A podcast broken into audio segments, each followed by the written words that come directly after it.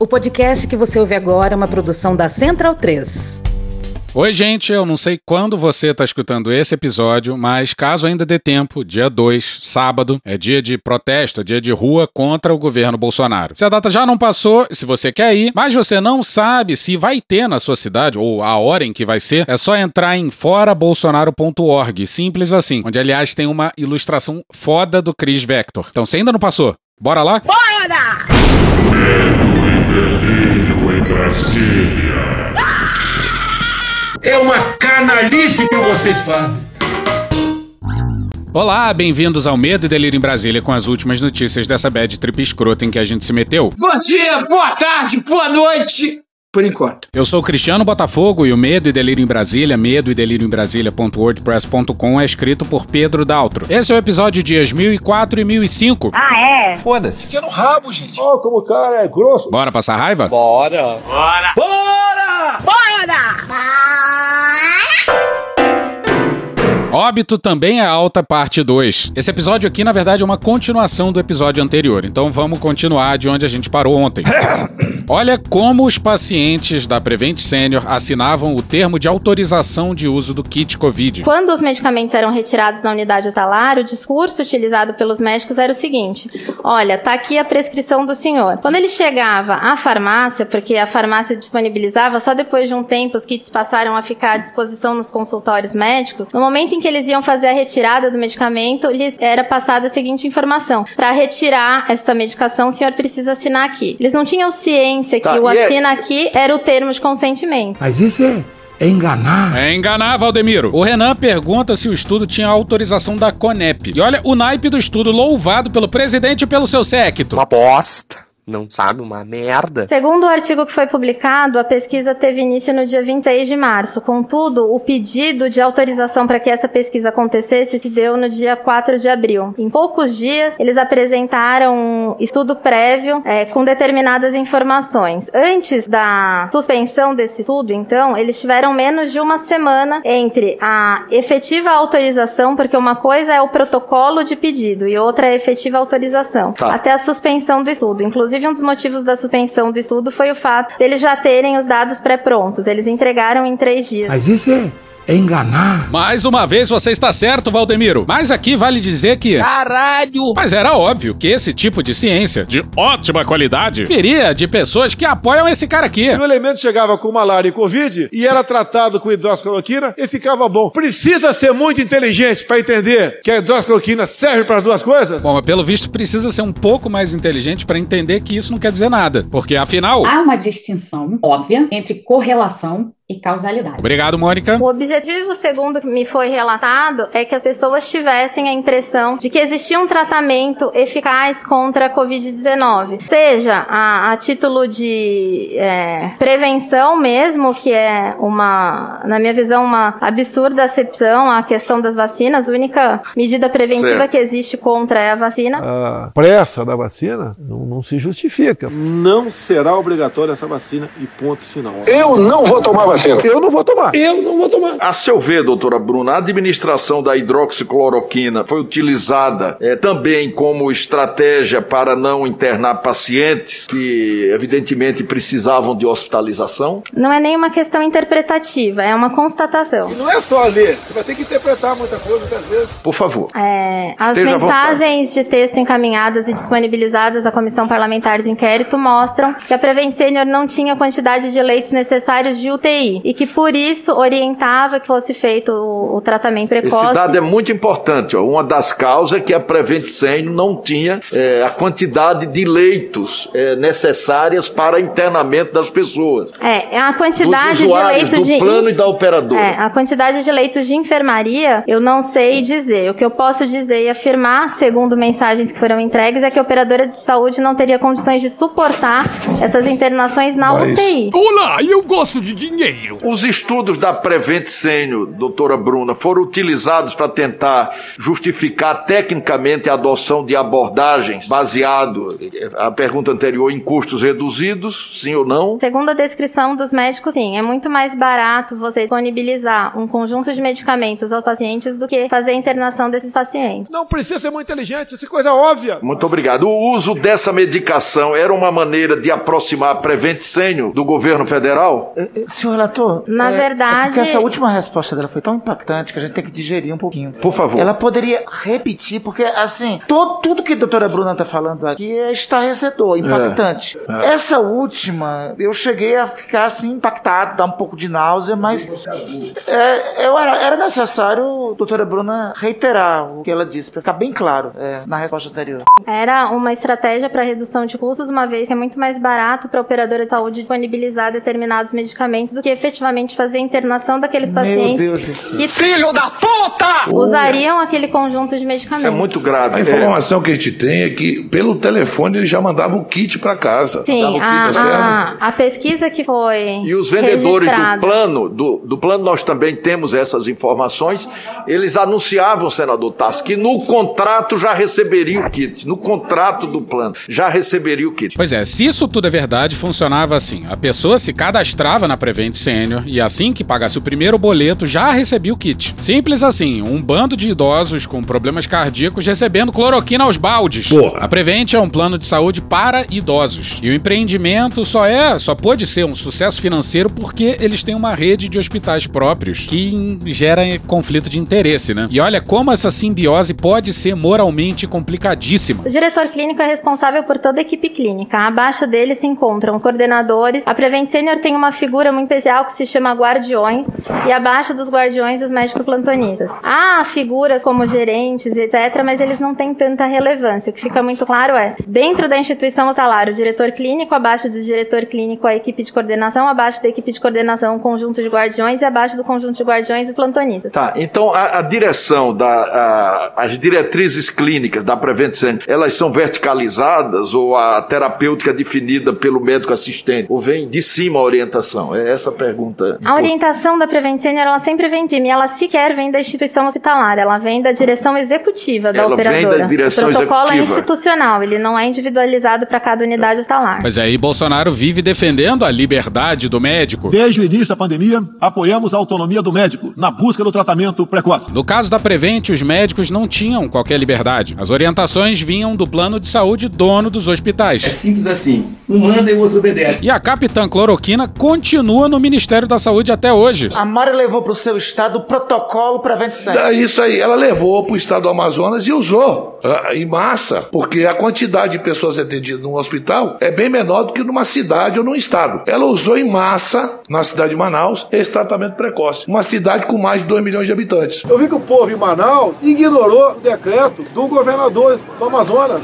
Eu estou falando a realidade. Então vocês não podiam divulgar isso porque estimula os outros a não cumprir. Que hoje tem gente indo a óbito, senador Renan, agora, hoje, amanhã, relacionado aos efeitos colaterais de cloroquina, ivermectina, vitamina D, tudo em excesso, propagando isso lá. Mas, pasme o Brasil, é que essa pessoa que está dentro do Ministério da Saúde ainda, continua no Ministério da Saúde. Então, por mais que a gente tenha denunciado aqui, senador Renan, por mais que a CPI tenha aprovado, por mais que o Brasil saiba hoje, ainda a pessoa que defende isso continua recebendo dinheiro do povo brasileiro para ter essa política de tirar vida das pessoas. Puta que pariu! Não é de salvar vidas. Ela continua lá no Ministério da Saúde. Continua no Ministério da Lá, Saúde. mandando. Manda, manda mais que o ministro. Pois é, a Capitã Cloroquina continua recebendo dinheiro público. Agora voltemos ao slogan da SS. Retomando o lema de lealdade e obediência, esses médicos, eles eram conduzidos a participar de inúmeras palestras, que eles denominavam curso, em que eles recebiam informações, entre elas sobre a eficácia do tratamento precoce. Aí que entra a desassociação entre os responsáveis pelas informações que eu recebi. Então, veja, eu tive informações que me foram encaminhadas por responsáveis pela equipe. Pessoas que diziam de forma muito real e muito verdadeira que aquelas informações, aqueles dados que eram passados nos cursos da operadora de saúde aos médicos que apontavam a efetividade do tratamento ou a, o sucesso do tratamento não eram reais. Esses médicos afirmavam que, essas, é, que esses dados eram modulados. Por isso, a disponibilização dessas tabelas. Inclusive, é. inclusive também acho válido mostrar para vocês e informar que todos os pacientes é, que nós nomeamos aqui, informamos, foram que chegaram a óbito de fato, faleceram. Essas informações também se encontram à disposição da CPI. Tá, o Dr. Pedro Batista falou sobre alteração de dados e nunca existiu alteração de dados. Perfeito. É, Vossa Senhoria, Vossa Excelência tem conhecimento de algum profissional é, que tenha sofrido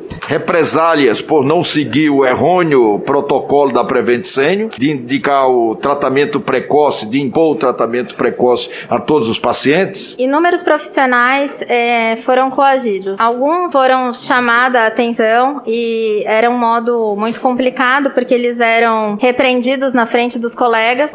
Outros profissionais foram demitidos é, e existia um castigo estipulado dentro da rede que era a redução de plantões, ou seja, se ah, você... o castigo, a consequência econômica era, era reduzir os plantões. plantões. Se você não demonstrasse lealdade aos preceitos da empresa e obediência àqueles protocolos que lhe eram apresentados, você sofria punições. Renan traz à baila a morte do médico Anthony Wong, um grande negacionista das consequências negativas da pandemia. Para chegar à imunidade de rebanho, não teríamos que optar, se, se alcançar, almejar uma uh, imunidade de 60%, 70%, mas apenas 25% a 30% já é suficiente. Agora são em torno de 400 mortes, um número também reduzido de contaminações, vários estados abriram, e a tendência até o mês que vem é cair para dez, as dezenas e talvez até unidades quando chegar a dezembro. Fato é que não só falsificaram o atestado de óbito dele, como conseguiram a proeza que vai a seguir. Dr. Anthony Wong ficou internado na unidade que se chama unidade TAEM, uma unidade não Covid, normalmente para pacientes cardiológicos, o que significa que o Dr. Anthony Wong ficou internado com Covid-19 numa UTI em que tinham outros pacientes com outras comorbidades, isso devidamente comprovado. Puta que pariu, Marquinho! O tempo inteiro, no relatório dele, desde a admissão dele no dia 17 do 11 até o óbito no dia 15 do 1, ele passou por tratamentos que envolvem medicamentos do chamado kit precoce, é, tratamento preventivo, desculpa. Eu confio na hidroxicloroquina. E você? Não. Pois é, internaram uma pessoa com Covid numa UTI para pacientes cardíacos sem Covid. Quanto que isso aí é crime? Pra caralho! O assunto passa pro falecimento da mãe do Luciano Hang. O próprio Hang disse que ela tinha Covid, mas. A causa da, do óbito da, da senhora Regina, ela é desassociada da informação. Ela morre de falência múltipla dos órgãos, segundo o atestado de óbito,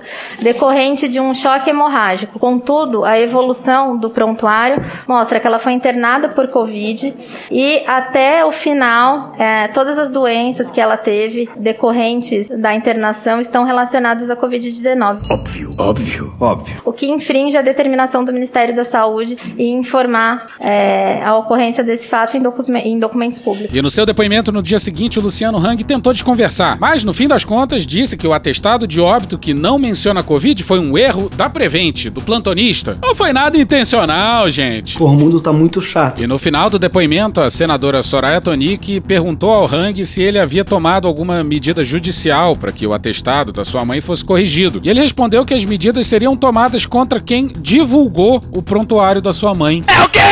Sério isso? Significa. De que maneira a Prevent Senior ajudou a desenvolver os protocolos do chamado tratamento precoce, tão defendido pelo presidente da República durante a pandemia e repetido agora na ONU? Desde o início da pandemia, apoiamos a autonomia do médico na busca do tratamento precoce. Não entendemos porque muitos países, juntamente com grande parte da mídia, se colocaram contra o tratamento inicial. Eu mesmo fui um desses que fez tratamento inicial. Foda-se. As informações que eu tive é que a Prevent Senior colaborou com a transferência de dados, ou seja, as pessoas responsáveis pela produção e desenvolvimento desse tratamento seriam aqueles três, conforme eu havia dito, seriam os três pilares de assessoria governamental. É, são eles o senhor Antônio Wong, na condição de toxologista, a doutora Anise Yamaguchi, de imunologista, e o virologista Paulo Zanotto. Tá. A Prevent Senior ela teria colaborado com dados de pesquisa dizendo que que aquela prescrição ela era eficaz. Segundo informações que eu tive, houve uma aproximação de, do diretor executivo da operadora, o senhor Pedro Batistas, dessas, dessas três pessoas, do, do Dr. Anthony, que posteriormente veio a ser paciente dele, da doutora Nise, que atuou é, de forma bem efetiva com relação a tudo que se falou a respeito de tratamento precoce. Mais casos, então, nesse sentido, é melhor para essa imunização em Então, o que aconteceu na Suécia é que eles acreditaram nisso e eles tiveram mais morte do que a Dinamarca. Porém, eles não trataram ninguém. Então, eu acredito que a gente possa ter um modelo de distanciamento social, de cuidados, etc., e de tratamento tratamento.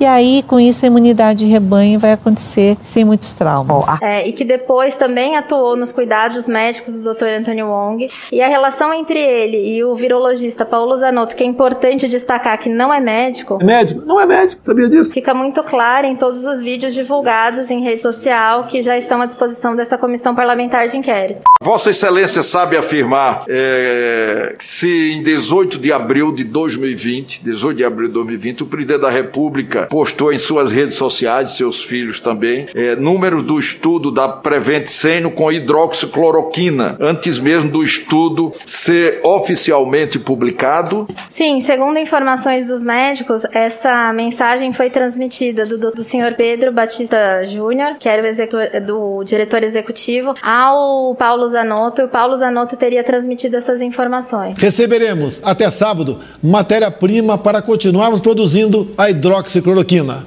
de modo a podermos tratar pacientes da Covid-19. O crime da Prevent já seria brutal se fosse algo envolvendo só uma empresa privada. Mas esse crime brutal vai dar lá no Palácio do Planalto e virou crime nacional. Foi lá no Palácio que Bolsonaro recebeu o gabinete paralelo. E, digamos, faltou-lhe a perspicácia, digamos assim, para não transmitir tudo numa live. Ele é burro! Live essa que Deus queira há de ser exibida em Haia. Vem Tribunal de Haia! Como pergunta final, como pergunta final. Como vice do meu mestre. Como a mãe dele, que eu conheci também. Como sua irmã. Como etanol. Gostaria de saber se é verdadeira a alegação do Dr. Pedro Batista de que as conversas de WhatsApp sobre o lema obediência e lealdade da Prevent Senior são de 2017, como ele aqui falou, e eram o lema de um específico diretor, de um, de um determinado diretor. É verdadeira a alegação dele, doutora Bruna? É verdadeira a alegação dele, sim. Esse é o lema da empresa desde 2015. Lema esse em que ele levou muito a sério e propagou entre todos os seus subordinados. Sei. É lema da empresa, sempre foi lema da empresa e até hoje ele é propagado e divulgado. É graças a esse lema que a empresa continua utilizando essa política de coerção. Então, quando eu trouxe esse lema lealdade e obediência para os dias atuais, é para justificar que a falta de autonomia médica, ela se encontra embasada na cultura organizacional. A cultura daquela empresa que tem isso como lema há anos fez com que em 2020 os médicos não pudessem exercer a autonomia que lhe é devida. Ó, se fosse uma ou duas coincidências, a gente até faria um esforço para deixar passar. Mas olha só, esse é um governo que emula Goebbels ao som de Wagner, que usa os dizeres de portão de campo de concentração e de extermínio como slogan, que tem assessor fazendo símbolo de supremacista branco, que faz dog whistling bebendo leite. Um governo cujo presidente anos atrás posou todo pimpão com um sujeito fantasiado de Hitler, um apoiador dele, que recebeu no Planalto uma deputada alemã do Alternativa para Alemanha, que é conhecida pela defesa de ideias racistas, xenófobas e antissemitas. Um presidente sobre o qual o chefe da Ku Klux Klan disse: "Ele soa como nós". Um presidente apoiado por Bob Jeff e pelo PTB, que inclusive pode vir a ser a nova sigla do presidente. Partido esse que abriu inscrição para os integralistas brasileiros. Então, tipo assim, meio que diz aí, Rony. Significa. E tinha gente que dizia isso aqui. O Haddad representa a ditadura, representa o fascismo, representa nazismo. Caralho! E voltando pro tema, a Prevent é tão governista que não deixa nada a dever pra isso aí. Porra. O Humberto Costa era o primeiro senador inscrito e foi muito bem. Veja, no dia 31 de março do ano passado, o ministro Henrique Mandetta fez uma denúncia sobre a Prevent Senior, o Hospital Santa Maggiore, dizendo que havia uma quantidade enorme de pessoas ali, praticamente aglomeradas, que de 136 pacientes, 79 tinham morrido. Aglomeração de idosos idosos todos doentes. Conselho Federal de Medicina, nada feito. Conselho Regional de Medicina de São Paulo, nada feito. 16 dias depois, o ministro Mandetta foi demitido. No mesmo dia que o ministro Mandetta foi demitido, o Conselho Federal de Medicina emitiu um parecer que autorizava o tratamento precoce. Qual é a teoria que eu tenho na minha cabeça agora? O governo federal, o gabinete paralelo, o Conselho Federal de Medicina e a Prevent Senior atuaram em conjunto para permitir que essa situação acontecesse. O Conselho Federal de Medicina, com essa resolução, que no final diz aqui: diante da excepcionalidade da situação e durante o período declarado da pandemia, não cometerá infração ética o médico que utilizar a cloroquina ou hidroxicloroquina nos termos acima expostos em pacientes portadores da Covid-19. Isso aqui já devia ter sido revogado há muito tempo, mas isso aqui foi publicado no dia da demissão do ministro Mandetta, quando havia já uma articulação e nós vimos aqui para que o gabinete paralelo passasse a fazer uma consultoria à Prevent Senior. Agora, o Conselho Federal de Medicina, de todo jeito, ele diz que pode utilizar a cloroquina ou hidroxicloroquina sem estar sujeito à infração médica, à, à infração ética. Só que no caso da Prevent Senior, célula tronco tá na resolução do CFM, não tá. Autohemoterapia tá na resolução do F do CFM, não tá. Ivermectina tá na resolução do, do F do CFM, não tá. Flutamida está, não está. Nitazoxamida está, não está. Azitromicina não está. Zinco não está. Proxalutamida não está. Na verdade, no caso da Prevent Senior, não foi uma experiência somente com cloroquina e hidroxicloroquina. Foi até com aplicação de ozônio retal. Num catéter fininho. Vejam a gravidade do problema que há aqui em relação a essa questão das experiências que foram efetivamente realizadas. Que o Conselho Federal de Medicina e a Prevent Senior são, no mínimo, fortes e significativos cúmplices do governo, dos crimes do governo,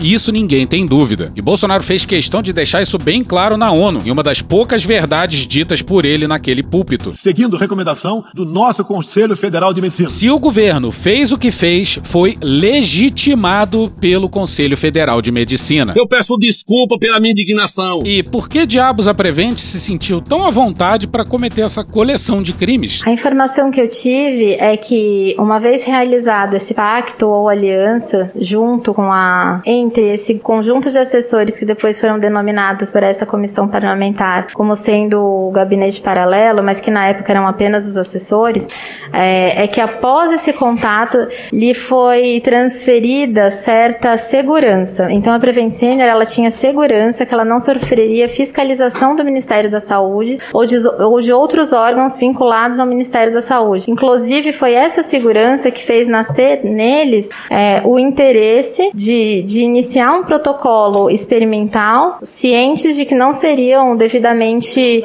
investigados ou averiguados pelo Ministério. Alô, Mourão! Essa conta irá para as Forças Armadas. Mas voltemos ao slogan nazista. Ana Cristina, por gentileza, coloque a mensagem de WhatsApp que nós recebemos dos grupos lá da Prevent Senior. A mensagem, se eu não me engano, do Dr. Pedro Júnior para apresentar a doutora Bruna. Essa é uma mensagem que diz o seguinte: atenção. Chegou Chatuba, hein? Atenção, chegou Chatuba, hein? Atenção, senhores, infelizmente alguns de vocês não estão com o nível de comprometimento necessário para permanecer na empresa. Uh, mais? Dei uma ordem na semana passada de não sair para a rede externa nenhum paciente paliativo sem eu ser consultado. Ele é forte, é durão.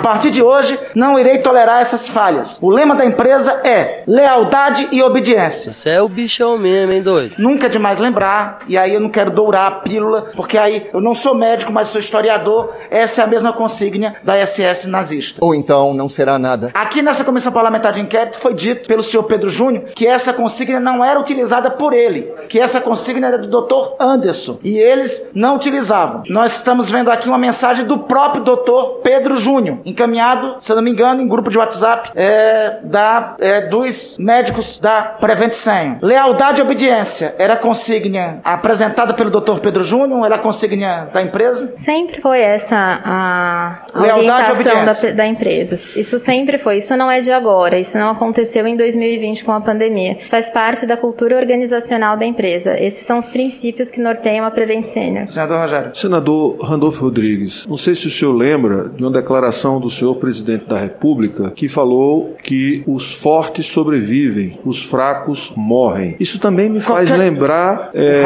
a eugenia que foi praticada na Segunda Guerra Mundial, que tem conexão com esse lema lealdade e obediência. Perfeitamente. Em um momento aqui do depoimento, Vossa Senhoria chamou, é, falou de conjunto de guardiões. O que são os guardiões na estru- nessa estrutura de lealdade e obediência da Prevent Senior? Um dos proprietários da empresa, Dr. Eduardo Parrillo, é médico, médico geriatra, um dos idealizadores. Ele criou a figura dos guardiões. Os guardiões seriam médicos responsáveis pelos plantonistas. Eles atuariam como guardiões desses plantonistas para que lhes fosse concedida a retaguarda necessária. Então é uma figura exclusiva, eu desconheço essa expressão em outra instituição de saúde, apesar de atuar há muitos anos com médicos. Porra, que distopia, hein? É tudo meio macabro. Rolava até um hino. O hino que era tocado pelos fundadores da empresa com coro dos médicos, que eram obrigados a cantar com a mão no peito. Olha só, o áudio tá uma bosta, então não dá pra entender muito bem. Eu vou fazer tipo um padre Marcelo Rossi pra vocês entenderem a letra. Nascemos para trilhar. Um caminho a desbravar. Nascemos para viver. De lutas até morrer. E juntos nós estaremos. E juntos nós venceremos. Com espadas e com canhões. Nós somos os guardiões. Nós somos os guardiões. Nós somos os guardiões. Que merda, hein? Pois é, muito, muito ruim, né? Além de bizarro. E é mais constrangedor do que os funcionários do Luciano Hang apoiando o Bolsonaro. Mas. Vamos seguir. E aqui me cabe relatar o que foi dito pelos médicos e, e- e é algo que a sociedade ela precisa ter atenção. É, o tratamento precoce para o idoso é muito complicado. Então imaginem a seguinte situação: o idoso ele se dirige até o hospital, ao- numa unidade de pronto atendimento, dizendo que ele está com sintomas gripais, sem que fosse feito o PCR, nem sempre era feito a- o eletrocardiograma ou a tomografia, lhe era entregue um pacote de medicamentos. A informação que esse idoso recebia era a seguinte: a, a síndrome respiratória aguda grave, que é a doença decorrente da infecção pelo Covid-19, é uma doença que tem o seu percurso, assim como toda doença de origem viral. E é natural que o senhor, ainda que tomando o medicamento, piore um pouco. Então, o senhor volte para casa, leve o kit, faça uso do kit, volte para o hospital se necessário. Pode aí. E aí, entrando na questão do paliativo, esse paciente ele ia para casa e à medida que ele ia piorando, piorando, piorando, ele tinha a sensação de que em algum momento ele iria melhorar. Afinal, ele estava sendo medicado. Mas isso é enganar. Ocorre que ele não melhorava. Muitas vezes esses pacientes eles eram levados de novo às unidades de pronto atendimento muito graves, com uma saturação muito baixa. E é onde entra é, o meu pavor ao ouvir o relato. Olha a merda! Eu ouvi relatos de médicos dizendo que pacientes que não eram crônicos, pacientes que estavam acometidos pela Covid-19 com a síndrome respiratória aguda grave, eles passavam pelo pronto-socorro e pela idade desses pacientes, pelas condições físicas desses pacientes, a família recebia a seguinte orientação, às vezes no ambiente do pronto atendimento, do pronto-socorro, que era a seguinte: olha, o seu pai, a sua mãe, o seu avô, a sua avó está muito debilitado. Caso eu faça a intubação desse paciente, essa intubação ela é um procedimento invasivo. Então você tem duas escolhas enquanto familiar. Uma é optar pelo, pelo tratamento mais invasivo e outra, que são as medidas de conforto. Essas medidas de conforto se dá nome de paliativo. E esse paciente, infelizmente, era conectado a uma bomba de morfina. Ele não recebia o tratamento adequado e ele evoluía óbito. É, eram três ambientes diferentes, os ambientes de, de paliativo. Isso acontecia em situações de pronto-socorro, onde o paciente não ficava por mais de 24 horas, em ambiente de enfermaria e em ambiente de UTI. Eu não sei sei afirmar exatamente o que aconteceu, porque eu não tenho condições técnicas de avaliar esses prontuários. Mas eu acredito que trazendo essa questão a conhecimento da sociedade, da comissão parlamentar de inquérito, se faça a devida investigação desses fatos. Porque é muito triste você ouvir que as pessoas eram selecionadas e encaminhadas a determinados tipos de tratamento, desviando a conduta de profissionais que são muito úteis e importantes. A especialidade do paliativista é tão importante quanto da cardiologia, quanto da neurologia ou qualquer outra especialidade médica. O triste é como esses tratamentos estavam sendo usados e difundidos. As famílias não tinham conhecimento que o paliativo é você permitir ou você deixar que esse paciente evolua para óbito conectado a uma bomba de morfina ou a outro tratamento sem a possibilidade de reação. Esses pacientes eles eram viáveis, eram pacientes que se tratados poderiam sobreviver. Não tenho condições técnicas de avaliar cada caso, mas eu acho muito importante que a instituição disponibilize esses prontuários, disponibilize essas, essas informações para que seja feito o, o, a devida análise. Pois é. Para quem não entendeu, pacientes que não eram terminais eram tratados como terminais. Pacientes que não precisavam morrer foram deixados para morrer, o que na prática, dadas as responsabilidades de uma unidade de medicina, quer dizer que eles foram mortos, né? E se ainda não tá claro para você, por favor, reflita repense. Porque os corpos dessas pessoas e de outras centenas de milhares de pessoas, não tem como dizer isso de outra forma, eles estão empilhados no terceiro andar do Palácio do Planalto. E vale dizer também, sob o olhar de vários fardados cheios de medalhas imaginárias. E o Rogério Carvalho usou as palavras corretas. Nós estamos falando de uma eutanásia não autorizada, estamos falando de uma eutanásia que é deliberadamente estabelecida pelo, é, pelo estabelecimento de saúde que tem como finalidade precípua manter a vida e dar as condições para que essa vida seja salva. Portanto, eles faziam o contrário. Deus escolheu as coisas vis. A Prevent Senior, senhor presidente, tinha do governo autorização para matar. Porque se pode colocar em cuidado ou em tratamento paliativo, que na verdade não é tratamento, é cuidado paliativo, que se chama,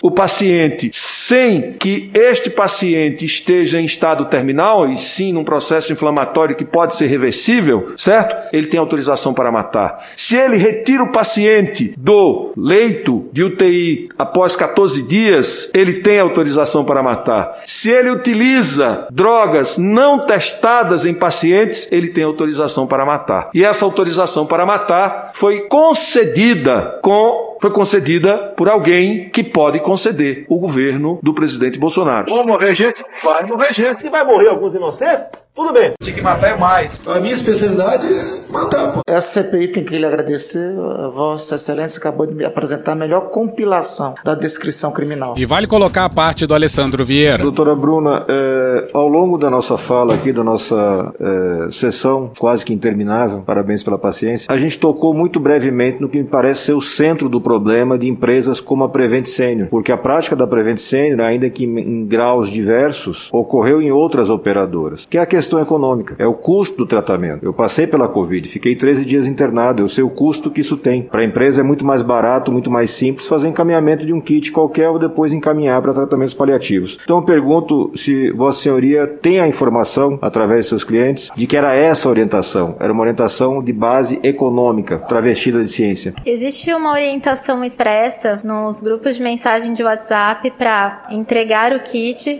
como medida de contenção de internações, ou seja, entregue o kit e não interne o paciente, é uma ordem expressa. A informação que lhes foi concedida quando questionada à direção da empresa é que tanto na internação quanto no tratamento precoce os medicamentos seriam disponibilizados. A diferença é que no caso da internação você teria que ter uma equipe é, clínica, um corpo clínico para recepcionar esse paciente, além das despesas hospitalares da utilização daquele leito em específico, seja de enfermaria ou de UTI.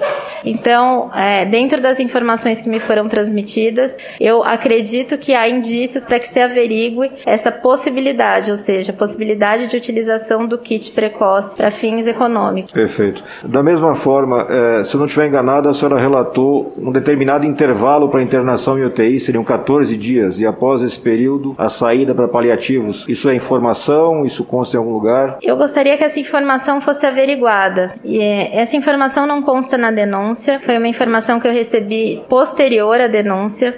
E o relato foi o seguinte: de que pacientes internados em determinadas unidades de terapia intensiva, cuja internação tivesse é, mais de 10 ou 14 dias, a esses pacientes o procedimento indicado era a redução da oxigenação, ou seja, eles iam reduzindo o nível dos respiradores. Eu não considero isso como sendo um tratamento paliativo, isso foge das práticas paliativas e, sinceramente, acredito que esses pacientes nem tinham condições de serem encaminhados à enfermaria, esse, esse leito híbrido. É importante que esses prontuários sejam disponibilizados para que seja feita uma devida avaliação. É, esse paciente, segundo informações dos médicos, eles evoluíam para óbito na própria UTI. Então você tinha uma liberação de leitos. E olha o nível da crueldade. A expressão que eu vi ser muitas vezes utilizada é óbito também é alta. Óbito também é alta. Óbito também é alta.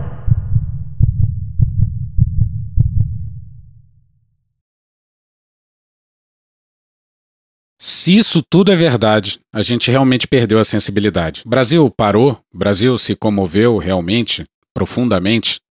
Tristemente, talvez essa venha a ser a principal conquista, né? Para não dizer outra coisa, do bolsonarismo, a normalização de absurdos como esse. Vamos continuar mais um pouco na CPI. Especificamente, ao receber esta informação, doutora Bruna, de que existiria uma recomendação expressa ou tácita para redução no oxigênio de pacientes, o informante apontou especificamente uh, algo concreto nesse sentido, ou seja, eu recebi um WhatsApp, eu recebi uma ordem verbal, como é que isso aconteceu? Isso foi a mim relatado via WhatsApp por um médico da operadora, eu tomei o cuidado de fazer a verificação, eu pedi pedi que ele enviasse foto do crachá para que eu pudesse verificar que de fato ele é médico da operadora.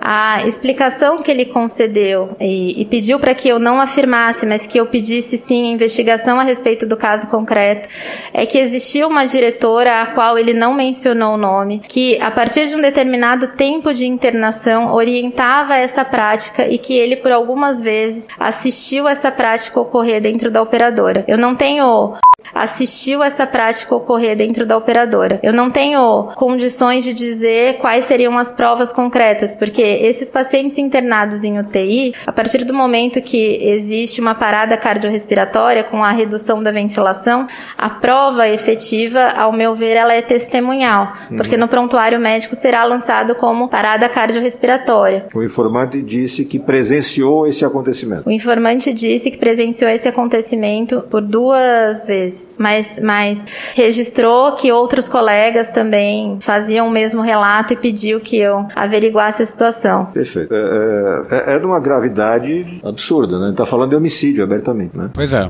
óbito também é alta. E aí entra uma dinâmica macabra. A Prevente mata os próprios clientes e precisa atrair novos. Como é que isso funciona? Como é que isso dá certo? É preço baixo, né? Ninguém presume que esse tipo de coisa vai estar tá acontecendo, ou até que é possível. Aí vira um esquema de pirâmide pirâmide ultra macabro. Bom, e aqui é importante ter em mente que o que acontece na Prevent é uma tendência de mercado. E aqui a gente se vale de um fio do Marcelo Feller.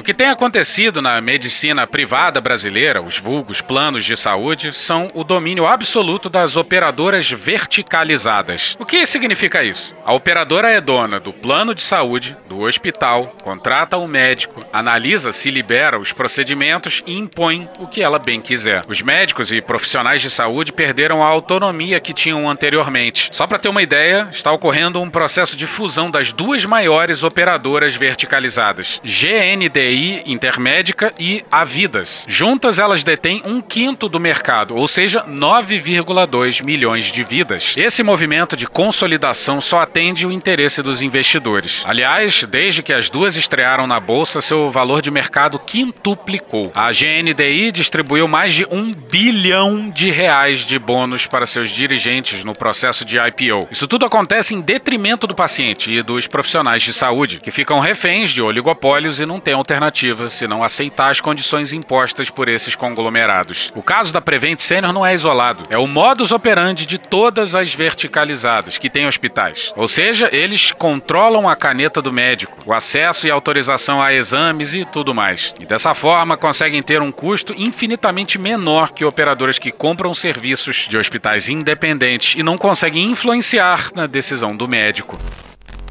Só para deixar claro, pelo menos pelo que se sabe até aqui, nenhum deles foi tão longe quanto se supõe que a Prevent tenha ido.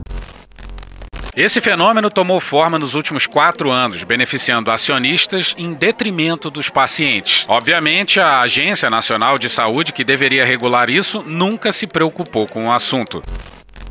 E como detalhe anedótico, como curiosidade, quem tentou emplacar a filha na ANS em meados de 2020 em um cargo de gerência foi o general Braga Neto. E sabe quem havia aprovado o nome da filha do general? O próprio Ministério do General. Pois é, nessa época, em boa parte da pandemia, ele era ministro da Casa Civil. E a filha do general, nada contra ela, é formada em comunicação. O que, que isso tem a ver com saúde suplementar?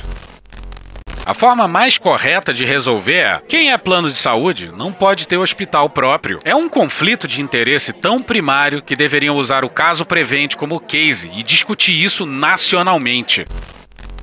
Pois é, isso é um brutal conflito de interesse. Dizem por aí que o capitalismo tem a ver com eficiência. E não, não tem a ver. Tem a ver com lucro. E cabe, óbvio, ao Estado não permitir que esse tipo de coisa aconteça. Nesse caso aí da Prevent, tem que sair muita gente presa. E é preciso regulação para que isso não possa acontecer. Do contrário, o óbito vai continuar sendo alta. Certas atividades não têm lógica de mercado. Que tal a gente fortalecer o nosso sistema universal público de saúde? Que Deus tenha misericórdia dessa nação.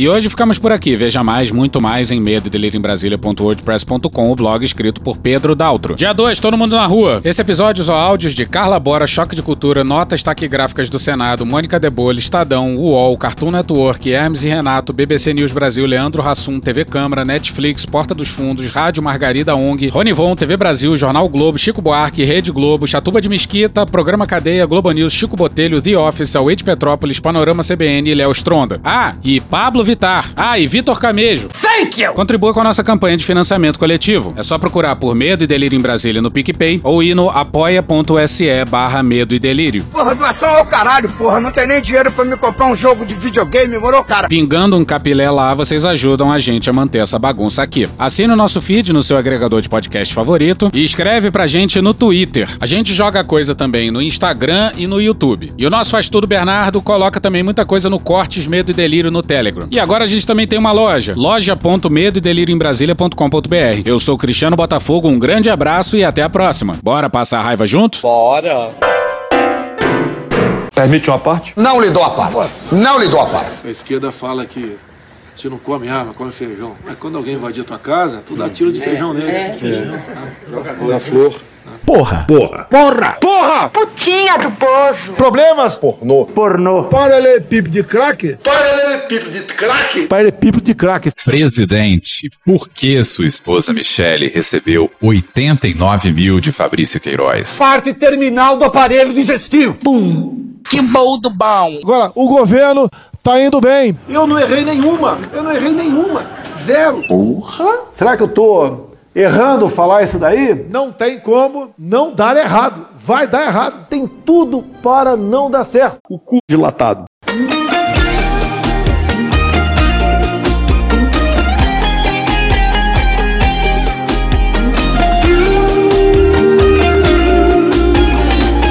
É fora Bolsonaro Music! Isso aqui, sem tirar nem pôr, é só pra expressar. Essa ideia com a qual eu sonho, tu vai concordar. Já tô puto porque é foda. Que gestão mais criminosa. Aí no refrão é fundamental você gritar. Chega aqui perto do carro de som. Pode cantar até fora Vamos cantar pra todo mundo ouvir. É fora Bolsonaro, é Bolsonaro fora. É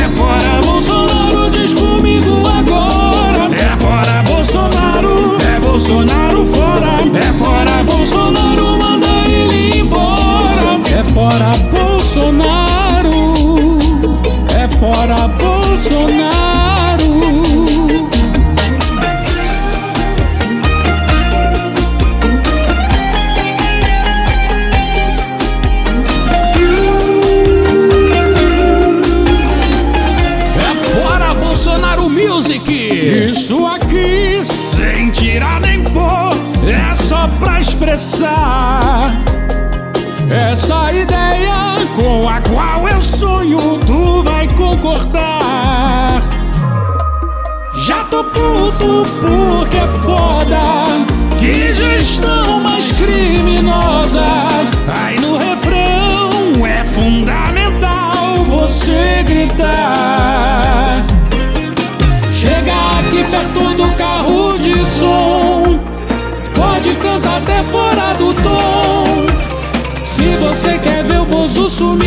cantar pra todo mundo ouvir. É fora Bolsonaro, é Bolsonaro fora.